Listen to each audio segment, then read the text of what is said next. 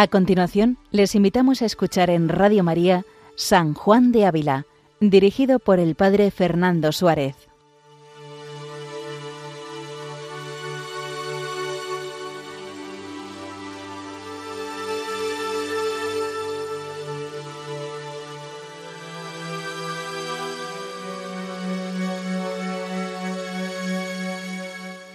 Muy buenos días a todos los oyentes de Radio María.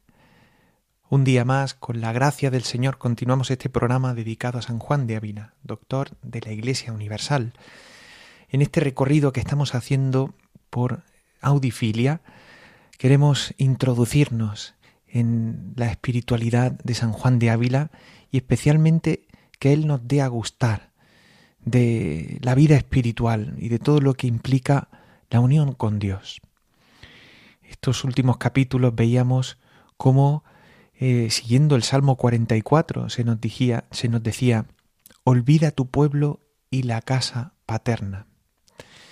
El capítulo 103 que continuamos en este recorrido se titula de la siguiente manera, en que se comienza a declarar la palabra que dice, y codiciará el rey tu hermosura, y de cuán grande es poner Dios su amor en el hombre, y que no es esta hermosa hermosura lo corporal y de cuánto ésta sea peligrosa.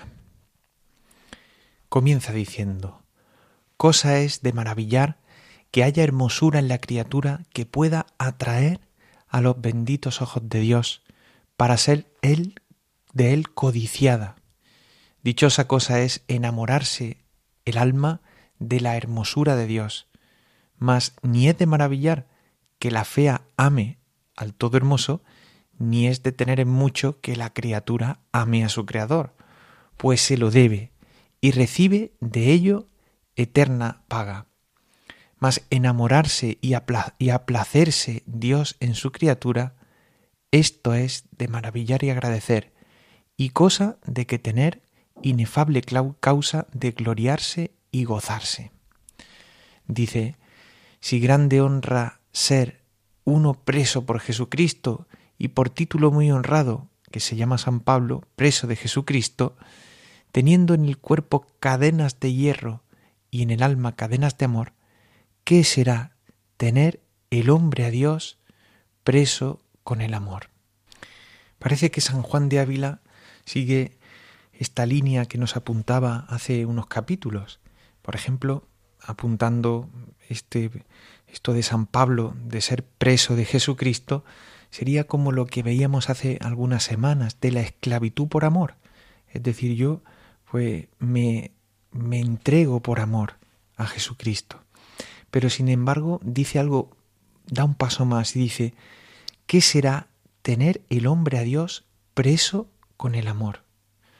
Fijaos lo que dice. Dice, si es gran riqueza no tener corazón, por dárselo a Dios, esto sería la esclavitud, la esclavitud por amor, ¿no? Dice, ¿qué será tener por nuestro el corazón de Dios, el cual se da a quien da su amor, y tras el corazón da todo sí? Qué bonito es, ¿no? Pues, no solo que yo, cuando me entrego a Cristo, cuando me doy completamente a Cristo, es que Él se me dona completamente se vacía a mí completamente. Dice, porque de quien es nuestro corazón, de aquel somos sin duda. Grandes y muchos son los bienes que la infinita y divina bondad da a los hombres, mas como no haciendo mucho caso de todos ellos en comparación de éste. Dice Job, Señor, ¿qué cosa es el hombre? Porque lo engrandeces y pones en él tu corazón citando el capítulo 7 del libro de Job. Algo parecido a lo que decía el Salmo 8, ¿no? ¿Qué es el hombre para que te fijes en él? Dice, dando a entender que, pues por dar Dios el corazón, se da a él. Tanta diferencia va de dar su corazón por amor a dar otras dádivas, cuanto va de Dios a las criaturas.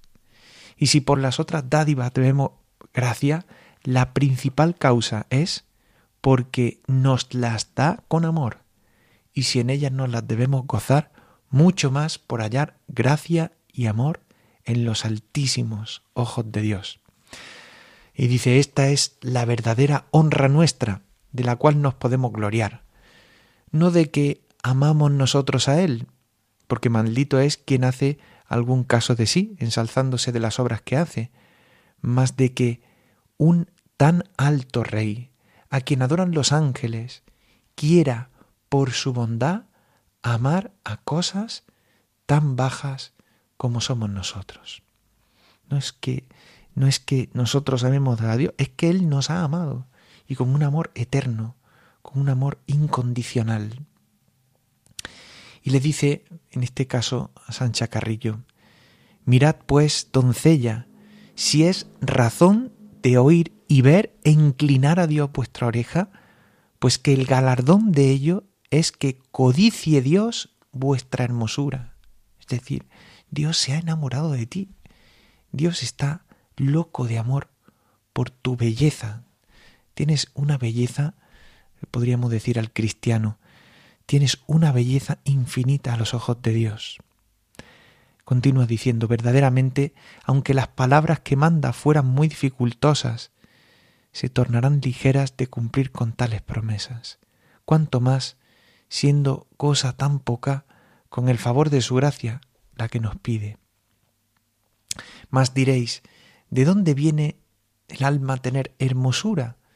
Pues que de por sí es pecadora, y de los pecadores se escribe que es denegrida su cara más que los cabrones, citando el libro de las lamentaciones. Dice San Juan de Ávila, si este señor buscase hermosura de cuerpo, no es de maravillar que la hallase, porque así como él es hermoso, crió todas las cosas hermosas, para que así fuesen algún pequeñuelo rastro de su hermosura inefable, comparada a la cual toda hermosura es fealdad.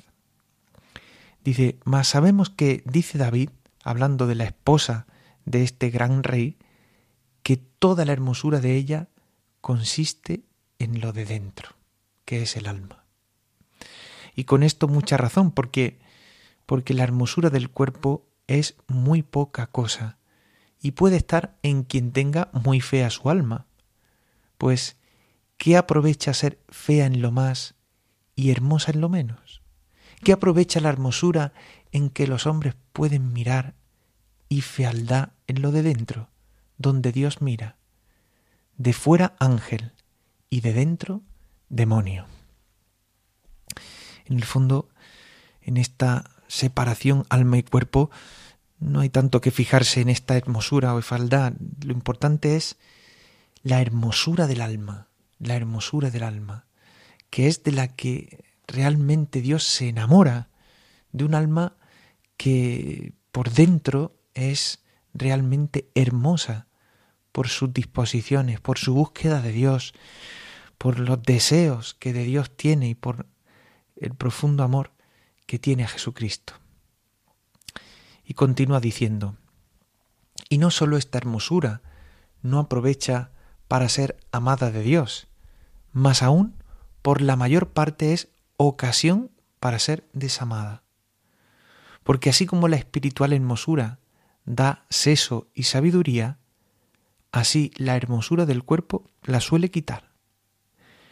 No tiene pequeña guerra la castidad, la humildad y el recogimiento de una parte contra la hermosura del cuerpo de otra, y a muchas mujeres le fuera mejor extrema fealdad en el rostro para no tener con quién pelear que gran hermosura y gran liviandad con que fueron vencidas.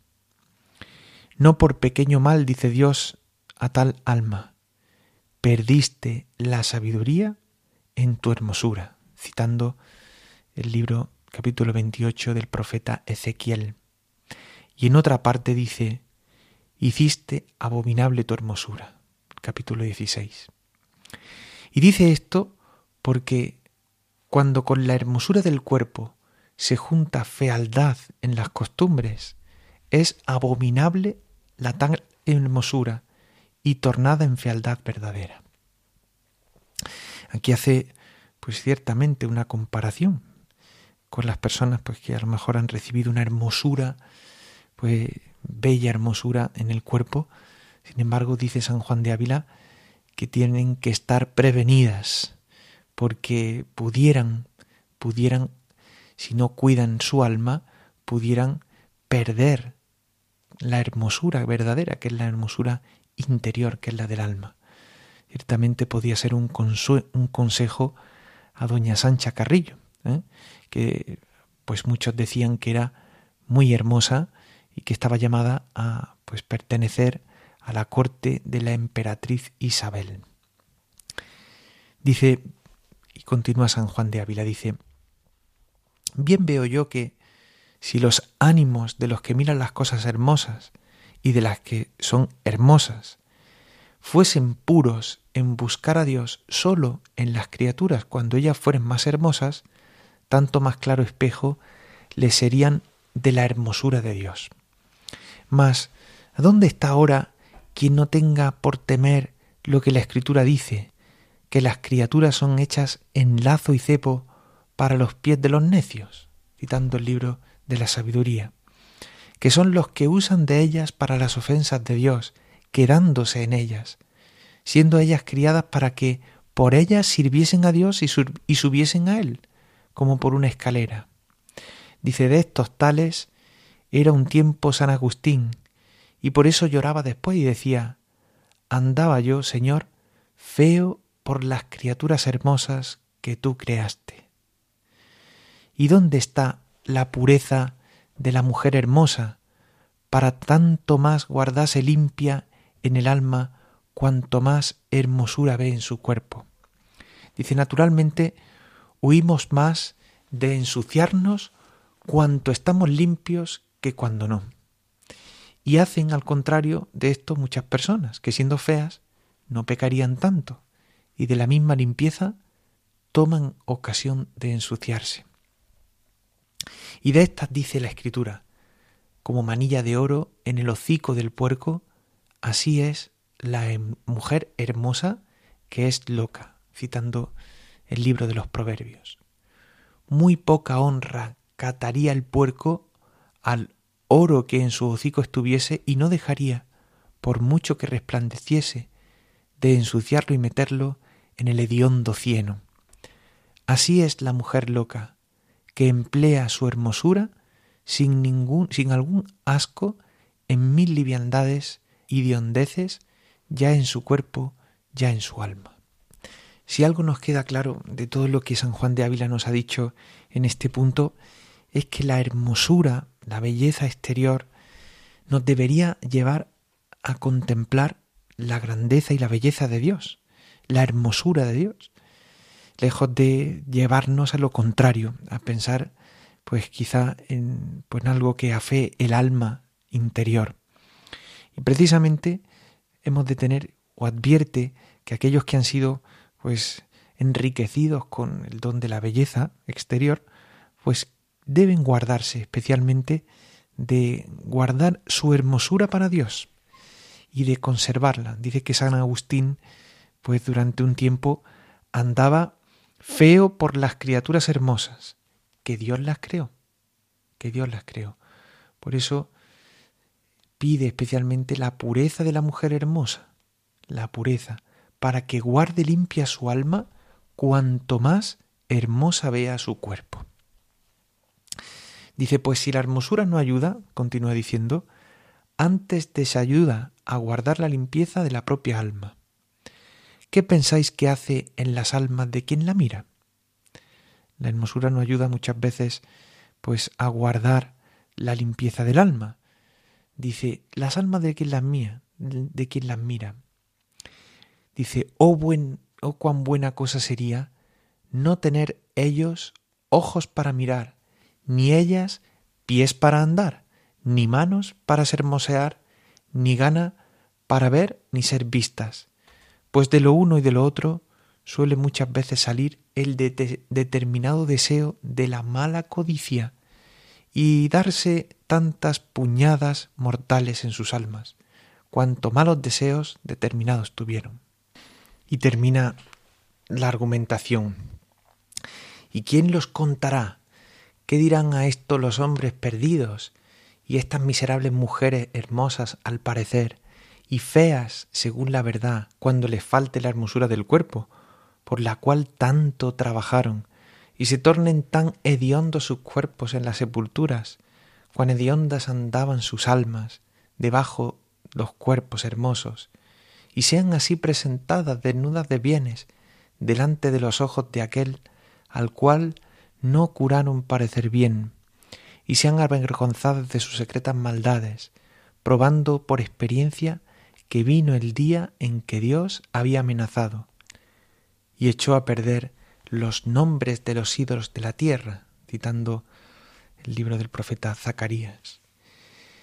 Dice, ídolo es la mujer vana y hermosa que quiere contrahacer a Dios verdadero, pintándose como Dios no la pintó, y queriendo que los corazones de los hombres malamente se ocupen en ella, y haciendo para ello todo lo que puede y deseando lo que no puede.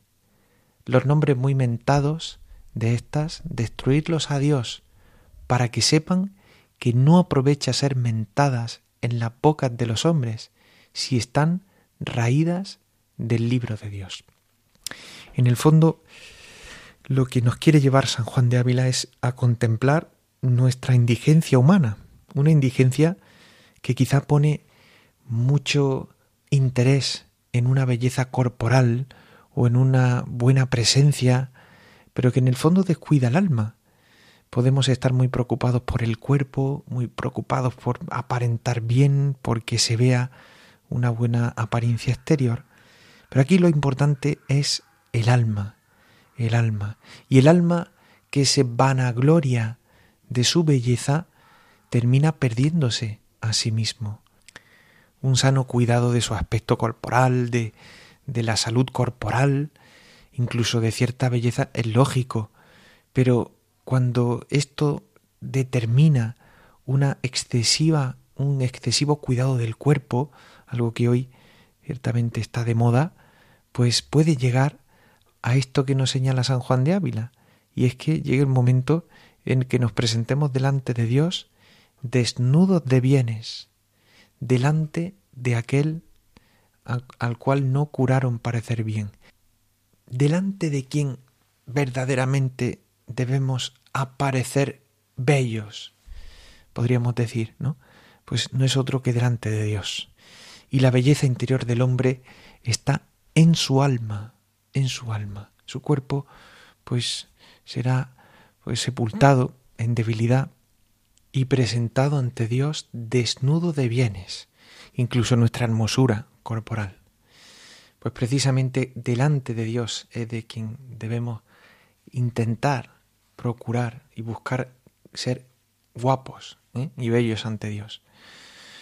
Dice, de esta hermosura os amonesto, doncella de Cristo, que ni aun os acordéis de ella.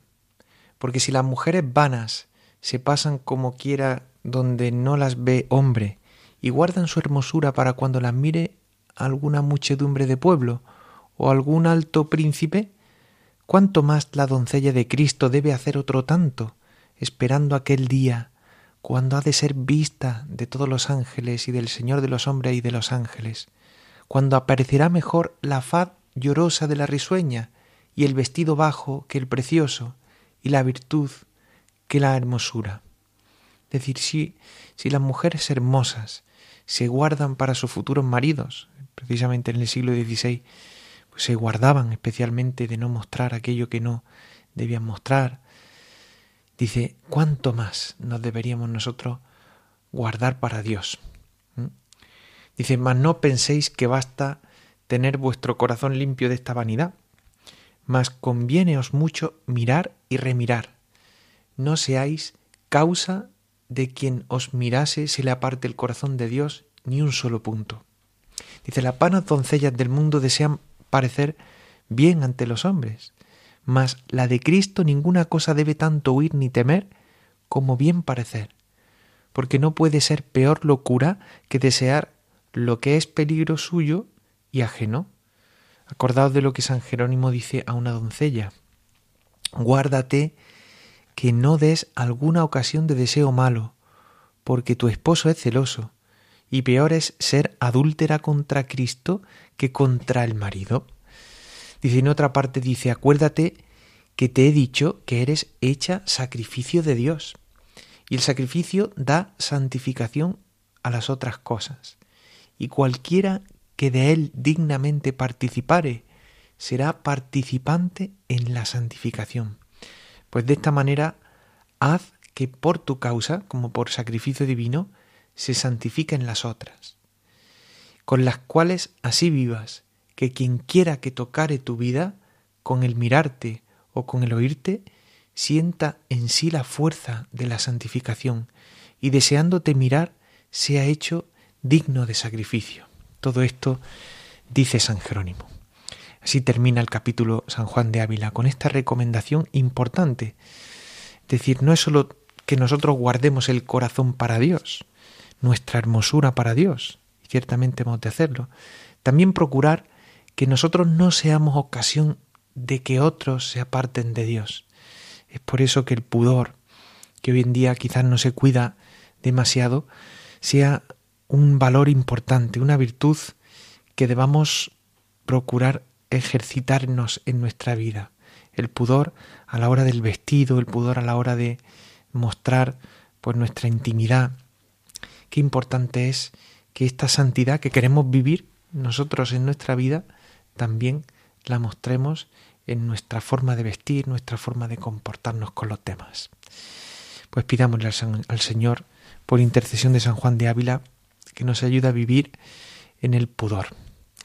Les recordamos que pueden escuchar el resto de programas en el podcast de Radio María, así como también pueden mandarnos alguna recomendación al correo electrónico del programa San Juan de Ávila radiomaria.es.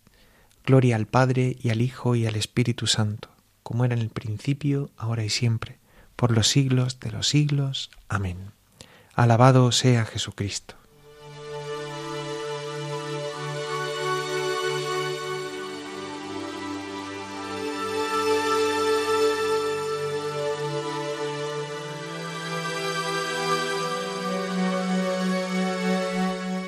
Han escuchado en Radio María San Juan de Ávila con el Padre Fernando Suárez.